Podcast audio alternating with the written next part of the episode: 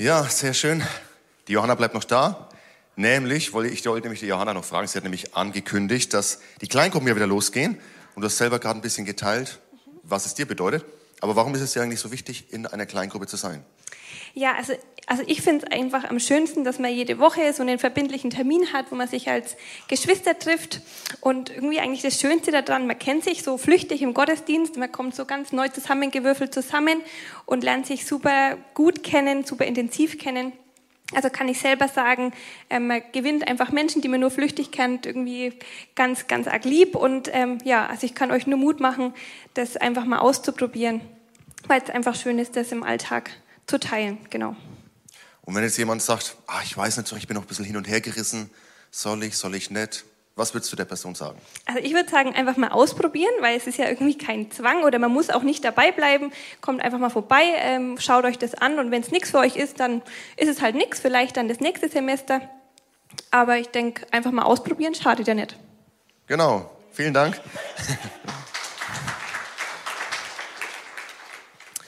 Also schaut euch einfach mal an, was im Angebot ist. Kleingruppen und Hauskreise. Kleingruppen gehen immer für sechs Semester, Hauskreise sind durchlaufend. Äh, sechs Semester, sage ich sechs Monate. sechs Semester wäre ein bisschen lang. Da könnt ihr einen Bachelor danach bekommen. Also sechs Monate, ja. Und Hauskreise gehen sind durchlaufend. Also, aber wichtig ist einfach diese Gemeinschaft zu suchen, auch unter der Woche, denn ja, das christliche Leben besteht ja nicht nur aus Sonntag von 10 bis 11 Uhr 15, ja, sondern ich habe es heute früh auch in unserem Team mitgeteilt. Vor dem Gottesdienst treffen wir uns immer zum Gebet. Ja, unser, wir sollen unser, unseren Leib hingeben als ein lebendiges Opfer. Das ist unser Gottesdienst. Und das geht Montag bis Sonntag. Nicht nur Sonntag von 10 bis 11.15 Uhr. In dem Sinne, Schön, dass ihr mit dabei seid. Herzlich willkommen zu unserem Gottesdienst, auch wenn ihr zu Hause seid. Viele sind ja in Quarantäne aktuell. Also am Anfang der Pandemie dachte ich irgendwie, man kennt kaum jemanden. Mittlerweile kennt man kaum jemanden, der nicht schon in Quarantäne war. Ja, aber umso besser, dass wir die Möglichkeit haben, auch online eben ja, mit dabei zu sein und gemeinsam Gott zu erleben, wie es ja auch unsere Vision ist, über das örtliche hinaus. Wir sind in einer Predigtreihe, die ich heute abschließen werde. Sagt mal alle, oh. Diese Predigtreihe heißt frei werden, frei bleiben. Wir haben uns über einige Wochen mit diesem Thema beschäftigt und ich habe versucht, mein Herz zu teilen. Ich hoffe, das ist rübergekommen, dass Gott uns berufen hat, nicht nur frei zu werden, einmal und dann, was ist, was, wie geht's weiter, sondern dass wir frei bleiben sollen. Er hat sein Leben gegeben am Kreuz, damit wir in Freiheit bleiben können. Und ich habe so den die ein oder andere Stolperfalle aufgezeigt, denn wir dürfen nicht unterschätzen, und ich merke das auch in Gesprächen, in persönlichen Gesprächen immer wieder, wir dürfen nicht unterschätzen, wie der Teufel versucht, uns immer wieder nach Ägypten zurückzubringen. Und er wird jede Gelegenheit, die ihm kommt, nutzen wollen, um uns wieder an die Hand zu nehmen und zu sagen, ach, schau mal, wie schön war es denn in Ägypten? Wie schön war es da? Erinnerst du dich noch, was, ne? Und dann müssen wir sagen, nein, ich bleibe in der Freiheit, die Jesus für mich erkauft hat. Ich bin kein Sklave mehr, sondern ich bin ein Diener Jesu. Amen. Und so haben wir das ein oder andere Thema angesprochen, was ich denke sehr relevant ist und worüber auch so manche Menschen stolpern und in Schwierigkeiten geraten. Ja, worüber stolpern die meisten Menschen so im Laufe ihres Lebens? Vor allem auch Leiter, christliche Leiter, aber auch in der ja, im säkularen Bereich. Die drei Worte kennt wahrscheinlich jeder. Macht, Geld und Sex. Über Geld habe ich letzte Woche gesprochen und da wollte ich noch einfach einen kurzen, einen kurzen Nachtrag dazu geben, denn ich habe so gemerkt in den Gesprächen auch danach, dass es natürlich herausfordernd ist, wenn wir uns damit beschäftigen, was sagt eigentlich das Wort Gottes zu diesem Thema. Aber herausfordernd ist ja gut. Also wenn ich predige, will ich herausfordern. Was ich nicht möchte, ist, dass jemand sich unter Druck gesetzt fühlt oder sagt ich oder Verdammnis sogar über sich ausspricht. Also herausfordern ja, aber bitte, wenn du sagst, das habe ich noch nicht geschafft, das so zu leben oder ich komme da immer wieder an Grenzen oder ich ja, bin hier und da konnte ich das nicht so umsetzen, wie ich es gerne gemacht hätte. Auch weil manchmal Lebenssituationen schwierig sind. Ja, manchmal ist das Geld knapp. Dann bitte bring keine Verdammnis über dich. Sprich keine Verdammnis. Es gibt keine Verdammnis für die, die in Christus Jesus sind. Ja? Also bitte, das eine ist herausfordern und lasst euch herausfordern. Geh einfach mit dem Geist Gottes in einen Dialog und frag ihn, Herr, was könnte für mich der nächste Schritt sein? Eins nach dem anderen. Nicht gleich das Große, wenn wir, sondern eins nach dem anderen. Und sprich keine Verdammnis über dich aus. Und das Gleiche gilt auch für das Thema, was ich heute besprechen möchte. Ja, Macht, Geld und Sex sind die Dinge, die uns das Leben schwer machen können und die so manchen ins Stolpern bringen. Sexualität, glaube ich, ist für jeden relevant. Jetzt denkst du, ach Mensch, das letzte Mal bin ich schon gekommen, habe mich überwunden, dann ging es um Geld. Ja, und jetzt spricht er auch noch über Sexualität. Also zweimal in der Reihe, ne? Also das dritte Mal versuche ich, also ich verspreche es, nächstes Mal, nächste Woche wird es über was anderes gehen. Ja, aber wenn wir über Freiheit sprechen, dann kann ich das Thema nicht ausklammern, weil es für so viele Menschen ein Thema von Unfreiheit ist. Und so muss ich dieses heiße Eisen auch noch anpacken. Ich meine, ich übernehme die Verantwortung dafür als Pastor in Ausbildung, so müssen es die anderen nicht machen im Predigerteam. Ja? Ich hätte sie auch jemand anderes aufs Auge drücken können. Nein. Also ich glaube, das Thema Sexualität ist für jeden relevant. Egal, ob du Single bist, ob du in einer Partnerschaft bist, ob du verheiratet, verwitwet, geschieden bist, ob du jung bist, alt bist, ob du an Jesus Christus glaubst, ob du nicht an ihn glaubst. Also wir alle müssen uns irgendwann mal mit diesem Thema Sexualität auseinandersetzen. Und jetzt hat die christliche Sexualmoral, um es vorsichtig zu sagen, nicht den besten Stand. Ja? Begriffe, die man in der Regel damit verbindet, sind, und das ist noch einer der guten, konservativ. Konservativ muss ja nicht schlecht sein. Altbacken von gestern, nicht mehr zeitgerecht, überholt, heute nicht mehr haltbar, reformbedürftig oder, wenn man ganz es krass ausdrücken will, homophob.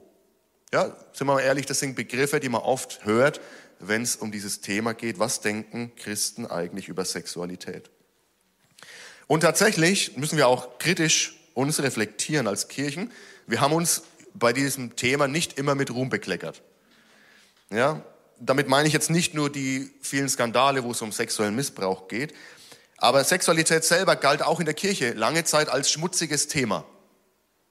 Darüber spricht man nicht. Sexualität, das hat irgendwas mit Leib zu tun und Körper ist fleischlich und das ist ja böse, also wurde das eher tabuisiert. Aber auch das ist falsch aus meiner Sicht. Trotzdem verstehe ich vor diesem Hintergrund, ja, wie die Kirche sich lange Zeit mit Sexualität auseinandergesetzt hat, dass Menschen gesagt haben, Mensch, von diesem Bild will ich mich emanzipieren. Jetzt ist natürlich die Frage, ja, was ist ein gesundes Bild von Sexualität? Viele, glaube ich, haben den Eindruck, wenn man über das Thema Sexualität spricht, egal ob jetzt gläubig oder nicht gläubig, Gott will mir was wegnehmen. Wenn wir über Sexualität sprechen aus christlicher Perspektive, dann kommt dieses Gefühl Spaßverderber. Die wollen mir was nehmen, was eigentlich Spaß machen würde. Und hier müssen wir zuerst ansetzen. Denn Gott hat einen guten Plan für Sexualität. Er hat einen guten Plan für deine Sexualität. Und deswegen müssen wir erstmal diesen Punkt richtig stellen. Ja, dieser Gott, der unser Schöpfer ist, der uns mit allem geschaffen hat, also auch mit unserer Sexualität. Dieser Gott ist gut und er meint's gut mit dir. Er meint's gut mit uns. Das ist eine Grundlage, die wir zuerst verstehen müssen, weil sonst, wenn wir immer das Gefühl haben, Gott will mir was nehmen, Gott gönnt mir das nicht. Diese Grundlage, Gott ist ein guter Gott und er meint's gut mit dir. Das bitte ich einfach, dein Herz dafür zu öffnen, für diesen Gedanken, für diese Grundlage.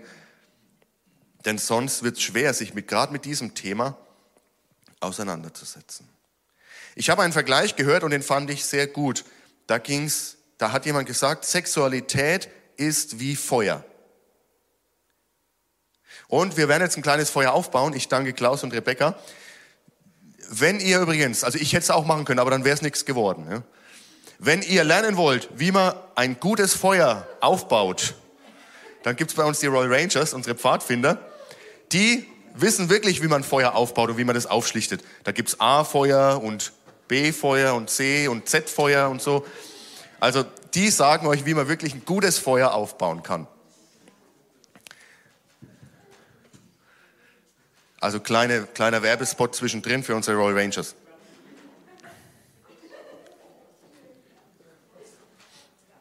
Sehr schön. Also ihr seht schon, das wird fachmännisch gemacht. Keine Angst, wir werden das Feuer nicht anzünden. Jürgen, Jürgen hat schon den, äh, den Feuerlöscher in der Hand, aber keine Angst, wir werden ihn nicht, wir werden das Feuer nicht anzünden. Es soll uns einfach als Symbol dienen. Danke, ich glaube, das passt schon. Danke. Vielen Dank. Gib mal einen Applaus für Rebecca und Klaus. Also wenn ich grill, dann habe ich diesen, diesen ähm, Eimer, da schütte ich nur noch die Kohle rein, unten Grillanzünder ran und dann geht es von alleine. Ja, weil wenn ich ja Feuer machen will, aufgeschlichtet, dann dauert es ewig. Das kann meine Frau besser, die war nämlich bei den Rangers früher. Also Sexualität ist wie Feuer. Feuer hat, kann gut sein und Feuer kann aber auch zerstörerisch sein.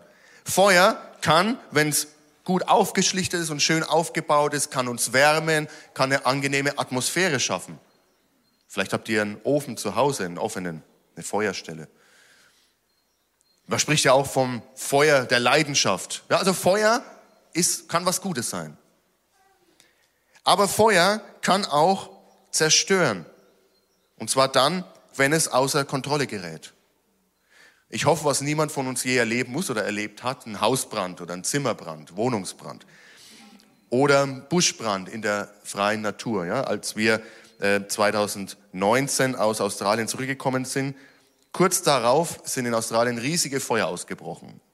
Und wir sehen ja jedes Jahr in Australien, aber auch in den USA zum Beispiel, Kalifornien, ja, wie, wie immer wieder diese Feuer aufkommen. Also Feuer kann was Gutes sein und Feuer kann zerstören.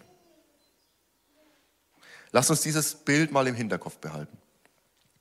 Gott hat einen guten Plan für Sexualität. Gott hat uns Sexualität gegeben. Sexualität ist eine Gabe, ist ein Geschenk von Gott an uns. Und es ist Teil seiner bewussten Schöpfung, die er gut nennt.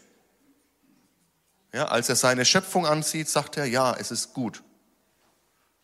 Adam und Eva im Garten zum Beispiel.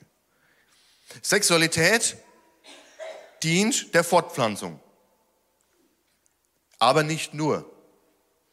Sexualität darf auch Freude machen. Ich sage das deshalb so bewusst, weil es auch andere, also wie gesagt in der Kirchengeschichte, andere Meinungen dazu gab. Ja, Fortpflanzung natürlich ja, aber Sexualität darf auch Freude machen, darf auch Spaß machen. Ich weiß nicht, ob ihr schon mal das hohe Lied der Liebe gelesen habt. Ähm, also wer das liest und sagt, Gott hat nichts mit Sexualität zu tun, ich weiß nicht, also dann habt ihr irgendwas anders gelesen als ich. Und Gott hat vor allem eine Intimität für uns gewollt, die ohne Schuld und ohne Scham behaftet ist. Intimität ohne Schuld und Scham. Also Gott hat einen guten Plan für Sexualität und er hat Sexualität gewollt. Und er hat für Sexualität einen Rahmen geschaffen. Was fehlt jetzt diesem Feuer noch, wenn wir es so anzünden würden oder wenn ihr in die freie Natur rausgeht und würde das so anzünden? Da fehlt, fehlt eine Umrandung. Seid ihr schon mal, also entweder eine Feuerschale könnte man nehmen, aber wenn ihr jetzt so in der Natur unterwegs seid ist, oder ihr kommt zu einer Feuerstelle, dann ist doch immer so eine Umrandung außenrum. Warum? Dass das Feuer innerhalb dieser Umrandung bleibt. Jetzt habe ich eine Umrandung mitgebracht.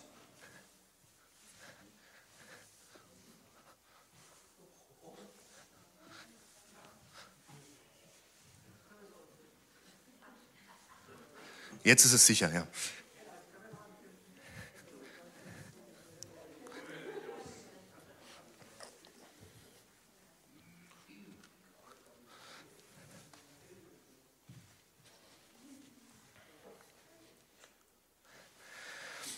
Die Umrandung verhindert, dass dieses Feuer unkontrolliert sich ausbreitet. Gott hat für Sexualität, also das Feuer, was ich gesagt habe, das steht für das Feuer hier, hat uns eine Umrandung gegeben.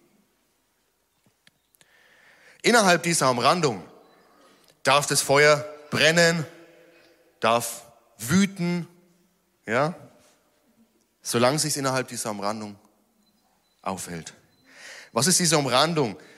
Was ist dieser Rahmen für Sexualität, den Gott uns gegeben hat? Es ist die verbindliche Partnerschaft, der Ehebund zwischen einem Mann und einer Frau.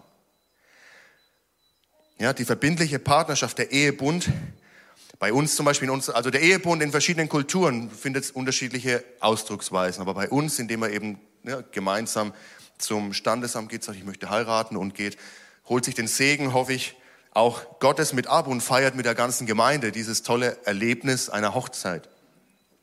Dieser, also diese verbindliche Partnerschaft, die Ehe, der Ehebund zwischen einem Mann und einer Frau, das ist der Rahmen, die Umrandung für dieses Feuer der Sexualität. In 1. Mose 2,24, da lesen wir, Darum verlässt ein Mann seine Eltern und verbindet sich so eng mit seiner Frau, dass die beiden eins sind mit Leib und Seele. Eins mit Leib und Seele. Sexualität ist also mehr als das Körperliche. Sexualität hat was mit Verantwortung zu tun, hat was mit Treue zu tun, hat was mit Vertrauen und mit Verbindlichkeit zu tun. All diese Aspekte gehören für Gott zusammen. Und er hat uns sogar so geschaffen, dass es in unserem Kopf ein Hormon gibt, ein sogenanntes Bindungshormon, was bei der Sexualität ausgeschüttet wird und was Mann und Frau auch hormonell, auch also quasi biologisch miteinander verbindet. Die wenigsten Tiere übrigens haben dieses Hormon. Es gibt manche und die bleiben sich tatsächlich ein Leben lang treu die meisten Tiere praktizieren es eher anders. Ja? Jetzt ist Frühling, vielerorts zu beobachten.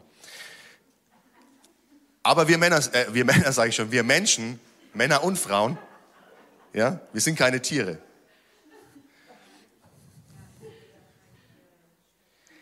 In 1. Korinther 6, 16, da steht, überlegt doch einmal, schreibt Paulus, wer sich mit einer Prostituierten einlässt, wird mit ihr eins. Sein Körper verbindet sich mit ihrem Körper. Es heißt ja in der Schrift, die zwei werden ein Leib sein. Das heißt, auch da, wo ich nicht innerhalb dieser Umrandung Sexualität lebe, auch da passiert diese Bindung aneinander. Und wenn ich das immer wieder tue mit verschiedenen Partnern zum Beispiel, dann bin ich auch biologisch gebunden an den anderen. Und ich kann nicht einfach sagen, nee, das war nur eine einmalige Sache oder nee, ich kann das trennen, ja, körperlich und seelisch zum Beispiel. Und deshalb ist es dem Neuen Testament, aber auch im Alten Testament, der Stand der Ehe so wichtig, so wie in Hebräer 13, Vers 4, wo es heißt, die Ehe soll bei allen in Ehren gehalten werden. Es darf zwischen Mann und Frau keinerlei Untreue geben. Denn wer unmoralisch lebt oder Ehebruch begeht, den wird Gott richten.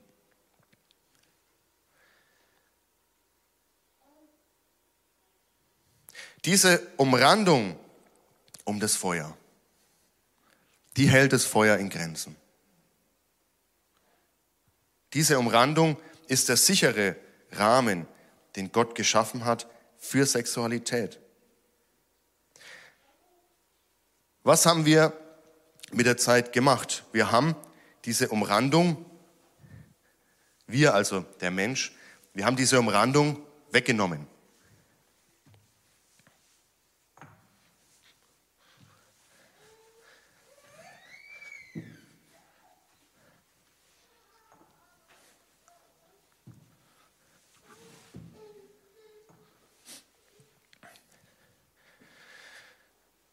Was ist passiert? Da, wo die Umrandung weg ist, da lässt sich das Feuer nicht mehr kontrollieren. Da verbreitet sich's, ja, breitet sich's aus und wirkt dann eben auch mit der Zeit zerstörerisch. In Römer, im Römerbrief drückt Paulus es so aus. Römer Kapitel 1, die Verse 23 bis 25.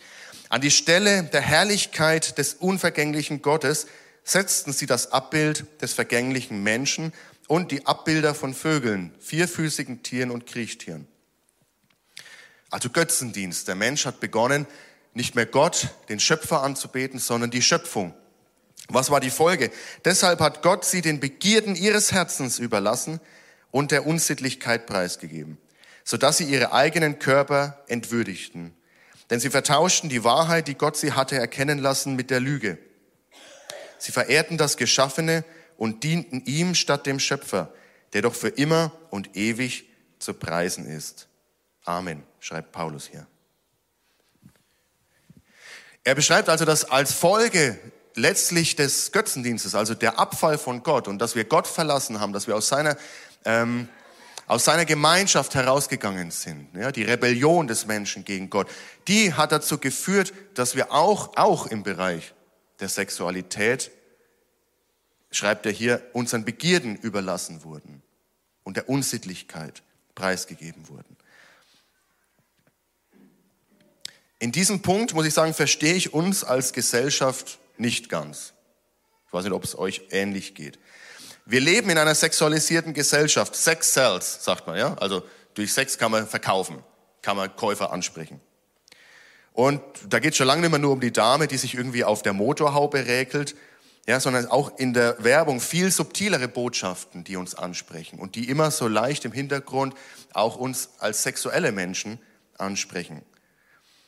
Inzwischen ist es kein Problem mehr, dass im Radio oder im Fernsehen zu den normalsten Sendezeiten eigentlich alles läuft. Vom Zugang zum Internet braucht man gar nicht zu reden, ja, wo immer alles zugänglich ist.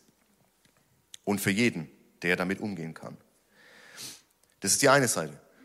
Auf der anderen Seite sind wir natürlich völlig zu Recht erschüttert, wenn wir hören von Kindesmissbrauch, von Vergewaltigung und von anderen Verbrechen sexueller Gewalt.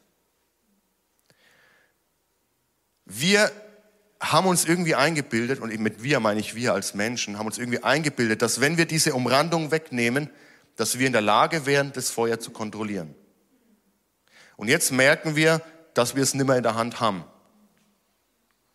Ja, sondern dieses Feuer hat sich zerstörerisch ausgebreitet in seinen ganz verschiedenen Facetten. Jetzt bitte ich aber, mich nicht falsch zu verstehen. Sage ich jetzt damit, dass es genauso schlimm ist, ja, dass Kindesmissbrauch zum Beispiel genauso schlimm ist wie andere Formen, zum Beispiel ja, von außerehelicher Sexualität. Nein, das sage ich nicht. Also Kindesmissbrauch oder andere sexuelle Gewalt ja, sind Verbrechen. Und es ist widerlich und es ist schlecht und schlimm. Was ich aber meine ist, dass wir diesen Rahmen weggenommen haben und jetzt können wir dieses Feuer, was eigentlich von Gott gut gemeint war und gut für uns geschaffen war, innerhalb dieser Umrandung, jetzt meinen wir, wir können es kontrollieren, aber wir haben die Kontrolle schon längst verloren. Und was wir als freie Liebe oft bezeichnen, my body, my choice, mein Körper, meine Wahl, das hat mit Freiheit in dem Sinn eigentlich wenig zu tun. Ein Aspekt und ein großer, leider sehr äh, großer Aspekt inzwischen von, dieser, von diesem Kontrollverlust ist Pornografie. Die Fach, eine Fachstelle für Mediensucht, also keine christliche Seite, sondern eine Fachstelle, schreibt, mehr als 70 Prozent der männlichen Jugendlichen zwischen 14 und 17 Jahren konsumiert täglich bis wöchentlich Pornografie. Jeder Fünfte schaut täglich Pornografie. Mädchen auch zunehmend. Schon Achtjährige machen erste Erfahrungen mit Konsum von Pornografie. Mehr als die Hälfte aller 11- bis 13-jährigen Kinder haben bereits pornografische Bilder oder Filme gesehen. Tägliche Konsumenten sind dreimal so häufig Täter von sexuellem Missbrauch. Sie konsumieren fast sechsmal so häufig auch Kinderpornografie. Je häufiger Jugendliche Pornografie konsumieren, umso mehr trennen sie Sexualität von jedem Beziehungskontext und halten Gelegenheitssex für normal. Was resultiert aus, dieser, aus diesen Zahlen, aus dieser Tatsache? Vor allem junge Menschen haben eine völlig falsche Vorstellung, eine völlig falsche Erwartung von Sexualität und dementsprechend auch an ihre Partner. Sie stehen so unter Druck, weil sie denken, richtig performen zu müssen. Anstatt gemeinsam, ja, als Mann und Frau, sich auf diese Reise zu begeben und gemeinsam dieses Geschenk von Gott zu entdecken. Die Bilder, und das ist das Trügerische an unserem Gehirn, so funktioniert leider unser Gehirn, oder was heißt leider, so sind wir einfach gemacht. Die Bilder, die wir uns ansehen, auch als junge Menschen, die kommen in den Kopf rein, in die Gedanken rein, aber sie kommen nicht wieder raus. Sondern sie bleiben da und kommen immer mal wieder hoch.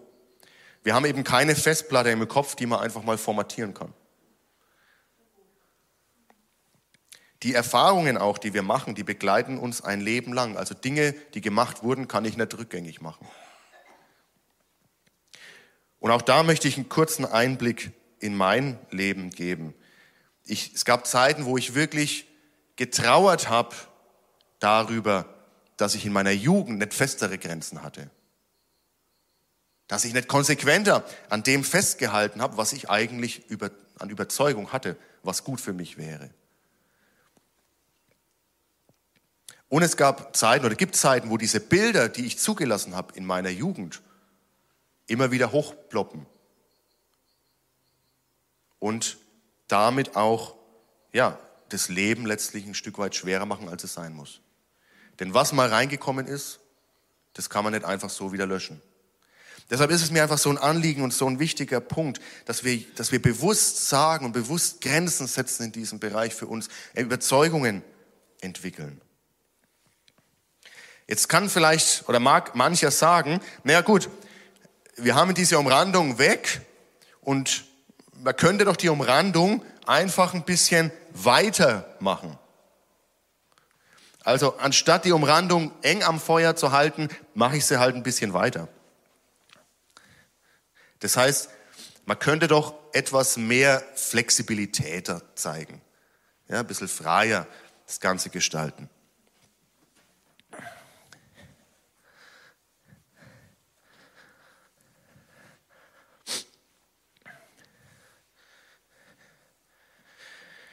Ja, und wir beginnen vielleicht zu definieren, was ist noch innerhalb dieses Rahmens und was ist außerhalb. Was geht noch und was geht nicht. Und so, so sehr ich es verstehe und auch nachvollziehen kann, dass wir als Menschen so ticken und diese Umrandung für uns definieren wollen. Die Frage ist aber, wo genau willst du diesen Rahmen dann setzen? Und wer bestimmt eigentlich, wo diese Umrandung dann aufhört? Ja, woran orientieren wir uns als Menschen, als Christen, als Gesellschaft, wenn nicht am Wort Gottes? Was gibt uns dann Orientierung für diesen Rahmen? Wenn wir anfangen, diesen Rahmen für uns selber zu definieren und für uns selber auszugestalten und zu erweitern, dann spielen wir wortwörtlich mit dem Feuer.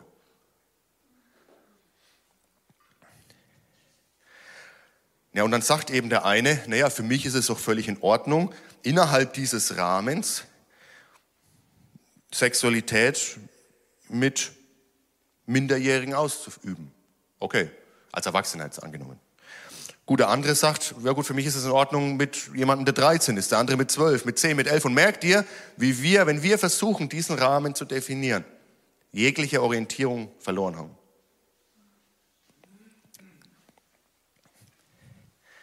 Deshalb lasst uns die Umrandung, die Gott uns gegeben hat, diesen Rahmen für Sexualität, den Gott uns gesetzt hat und gegeben hat. Lasst uns diesen Rahmen ernst nehmen und für uns annehmen. Wie gehen wir jetzt also weiter? Ich habe ja vorhin gesagt, ja, man kann jetzt schnell zu dem Punkt kommen, wieder der Verdammnis. Kannst schnell wieder zu dem Punkt kommen, wo du selber aus deinen Erfahrungen oder so wie ich es auch manchmal gemacht habe, einfach im Nachdenken über Dinge, die ich in meiner Jugend oder als junger Erwachsener ja, getan habe, ähm, wo ich im Nachhinein sage, das war falsch, kann ich mich verdammen. Aber jetzt lasst uns doch Jesus mal in diese Geschichte mit reinnehmen und Jesus mit einladen. Und zwar mit der folgenden Geschichte aus Johannes Kapitel 8, die Verse 1 bis 11. Da heißt es, Jesus aber ging zum Ölberg Früh am Morgen war Jesus wieder im Tempel. Das ganze Volk versammelte sich um ihn und er setzte sich und begann zu lehren. Da kamen die Schriftgelehrten und die Pharisäer mit einer Frau, die beim Ehebruch ertappt worden war. Sie stellten sie in die Mitte, sodass jeder sie sehen konnte.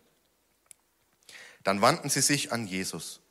Meister, sagten sie, diese Frau ist eine Ehebrecherin. Sie ist auf frischer Tat ertappt worden. Mose hat uns im Gesetz befohlen, solche Frauen zu steinigen. Was sagst du dazu? Mit dieser Frage wollten sie Jesus eine Falle stellen, um dann Anklage gegen ihn erheben zu können. Denn im Gesetz stand ja tatsächlich, dass ja, die Folge von Ehebruch Steinigung sein sollte, im alttestamentlichen Gesetz. Als sie jedoch, äh, aber Jesus beugte sich vor und schrieb mit dem Finger auf die Erde. Als sie jedoch darauf bestanden, auf ihre Frage eine Antwort zu bekommen, richtete er sich auf und sagte zu ihnen, wer von euch ohne Sünde ist, es soll den ersten Stein auf sie werfen. Dann beugte er sich wieder vor und schrieb auf die Erde. Von seinen Worten getroffen, verließ einer nach dem anderen den Platz. Die Ältesten unter ihnen gingen als Erste. Zuletzt war Jesus allein mit der Frau, die immer noch da stand, wo ihre Ankläger sie hingestellt hatten. Er richtete sich auf. Wo sind sie geblieben? fragte er die Frau. Hat dich keiner verurteilt? Nein, Herr, keiner, antwortete sie. Da sagte Jesus, ich verurteile dich auch nicht, du darfst gehen. Sündige von jetzt an nicht mehr. Diese Frau, wir kennen wenig über ihren Hintergrund, wer die Frau ist, was ihre Erlebnisse sind, wer sie genau ist. Aber wir erfahren etwas darüber, dass sie diese Umrandung, die Gott gesetzt hat für Sexualität, für sich erweitert hat, neu gesetzt hat. Sie ist in Ehebruch gefallen. Auch der Mann übrigens, der beteiligt war. Und jetzt begegnet diese Frau Jesus. Und ich finde es einfach so berührend, dass wir hier ein Prinzip sehen von Wahrheit und Liebe. Bei Jesus ist Wahrheit und Liebe in seiner Begegnung mit dieser Frau. Keiner der Punkte kann für sich alleine stehen. Wahrheit ohne Liebe ist zwar wahr, aber schnell verurteilend, abweisend, wirkt kalt. Liebe ohne Wahrheit ist genauso schwierig. Denn Liebe ohne Wahrheit ist ohne Orientierung. Und in Jesus sehen wir, wie er beide Aspekte mit hineinbringt in diese Begegnung. Jesus sieht diese Frau an. Und die Wahrheit sagt, ja, sie hat falsch gehandelt, sie ist in Ehebruch gefallen. Sie ist ihr Mann untreu geworden. Ja, sie hat den Ehebund gebrochen. Ja, das stimmt, das ist wahr. Er weiß auch um die Konsequenzen von dieser Sünde, die es eigentlich geben müsste. Und Gott kann nicht über unsere Sünde hinwegschauen, habe ich schon öfters gesagt, weil er ein heiliger und ein gerechter Gott ist. Das ist der Wahrheitsaspekt in dieser Geschichte. Das heißt, die Schriftgelehrten, die Pharisäer, die diese Frau vor Jesus bringen und sagen, ja, sie ist schuldig, die haben recht. Das ist die Wahrheit. Aber jetzt kommt Jesus auch mit dem zweiten Aspekt, nämlich der Liebe.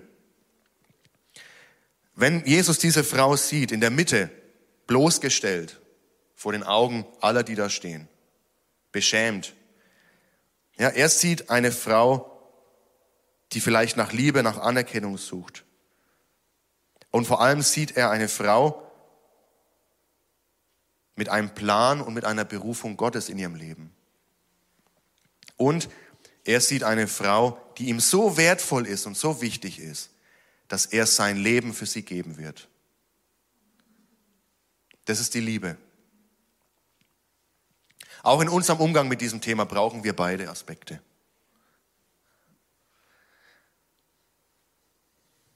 Liebe und Wahrheit.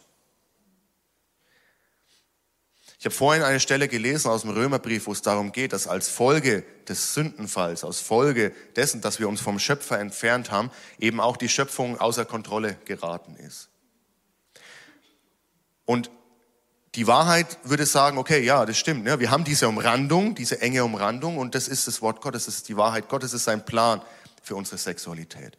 Die Liebe erkennt aber auch an, dass jemand nicht von heute auf morgen switchen kann und sagen kann, okay, ich habe homosexuelle Gefühle zum Beispiel, ich habe homosexuelle Neigungen, von heute auf morgen ähm, switche ich das in meinem Kopf um. Die Liebe erkennt an, dass es auch ein Weg ist, dass es ein Prozess ist, sich für Gott erstmal zu öffnen. Die Wahrheit würde draufhauen. Die Liebe sagt aber auch, okay, wir gehen auch diesen Prozess mit dir. Lad Jesus ein, diesen Prozess mit dir zu gehen. Versteht ihr, wie diese beiden Aspekte wichtig sind für dieses Thema? Und Jesus möchte uns helfen, dieses zerstörerische Feuer, was außer Kontrolle geraten ist, wieder in den Griff zu bekommen. Und er hat alles dafür getan. In Galater 5, Vers 24, da lesen wir, Nun, wer zu Jesus Christus gehört, hat seine eigene Natur mit ihren Leidenschaften und Begierden gekreuzigt. Das heißt, und damit kommen wir zurück und machen den Kreis zu zum Thema frei werden, frei bleiben. Wir müssen, wir sind nicht ausgeliefert unseren Begierden, unfrei unseren Begierden gegenüber, sondern Jesus Christus hat mit seinem Tod am Kreuz diese Macht gebrochen, sodass wir dieses Geschenk von Sexualität in Freiheit leben können, innerhalb der Umrandung, die er für uns gesetzt hat.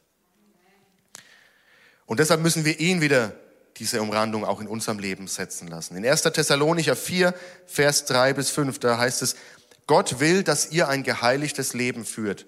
Dazu gehört, dass ihr euch von aller sexuellen Sünde fernhaltet. Jeder von euch muss lernen, Herr über seine Triebe zu sein, denn euer Leben gehört Gott und die Menschen sollen Achtung vor euch haben.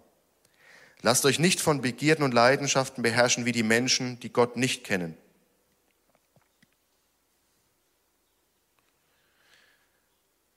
Wie also weiter von hier? Ich habe wieder drei Punkte für uns, die erscheinen diesmal nicht auf, äh, auf dem Beamer, aber so zum Mitnehmen. Das eine ist was ganz Praktisches. Entwickle eine Überzeugung für dich zum Thema Sexualität. Beschäftige dich mit dem Wort Gottes, lad Jesus ein, ja, mit dir in diesem Punkt unterwegs zu sein und entwickle eine Überzeugung. Was ist meine Überzeugung zu diesem Thema? Und dann setz dir Grenzen.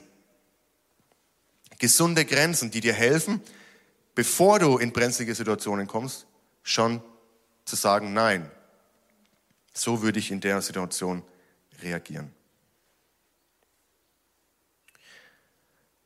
Punkt zwei: Wenn ihr verheiratet seid, dann setzt euch miteinander und mit diesem Thema auseinander.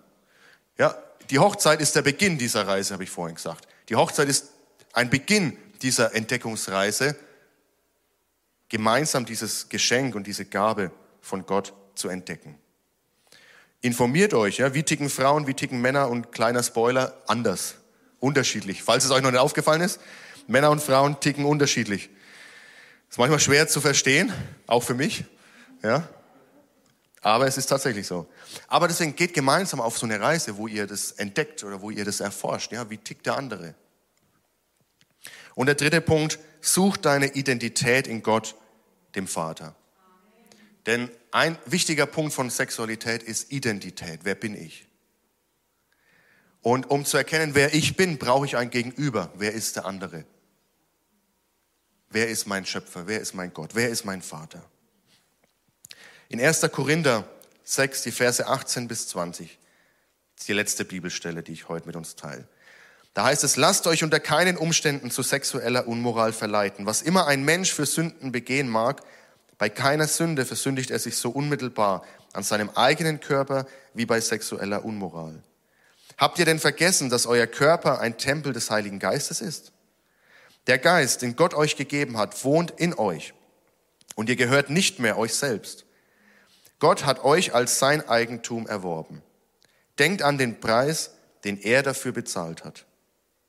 Darum geht mit eurem Körper so um, dass es Gott Ehre macht. Ich finde dieser eine Satz sehr, sehr stark.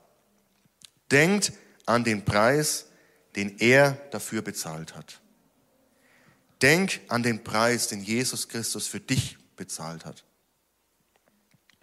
Du warst ihm so viel wert, so wertvoll, so lieb, dass er alles für dich gegeben hat. Dann sei es dir selber auch wert. Sei es dir selber auch wert. Lass uns mal gemeinsam aufstehen und das Lobpreisteam kann nach vorne kommen.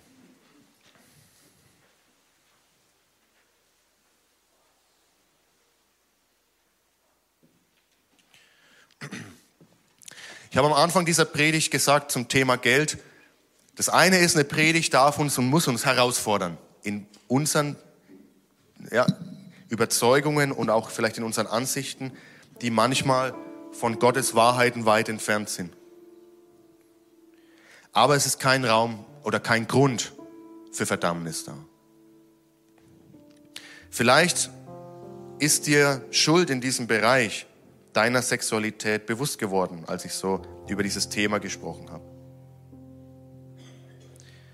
Die Dinge, die wir getan haben, falsche Entscheidungen, die wir in der Vergangenheit getroffen haben, die können wir nicht mehr verändern, die können wir nicht mehr rückgängig machen. Aber es gibt Hoffnung. Jesus will wiederherstellen. Jesus ist ein Wiederhersteller. Er streckt seine Arme mit Liebe nach dir aus. Und so wie, er, wie Jesus dieser Frau begegnet ist, die so schuldvoll dastand, beschämt, so will er auch dir begegnen heute. Auch zu Hause. Und er sagt zu dieser Frau, haben sie dich nicht verurteilt? Und sie sagt nein und er antwortet, so verurteile ich dich auch nicht. Und er sagt zu ihr, geh, geh mit einem neuen Leben, mit der Vergebung von mir. Und er sagt, sündige von jetzt an nicht mehr. Lass dich nicht mehr in diese Unfreiheit hineinziehen, sondern bleib in der Freiheit durch meine Vergebung.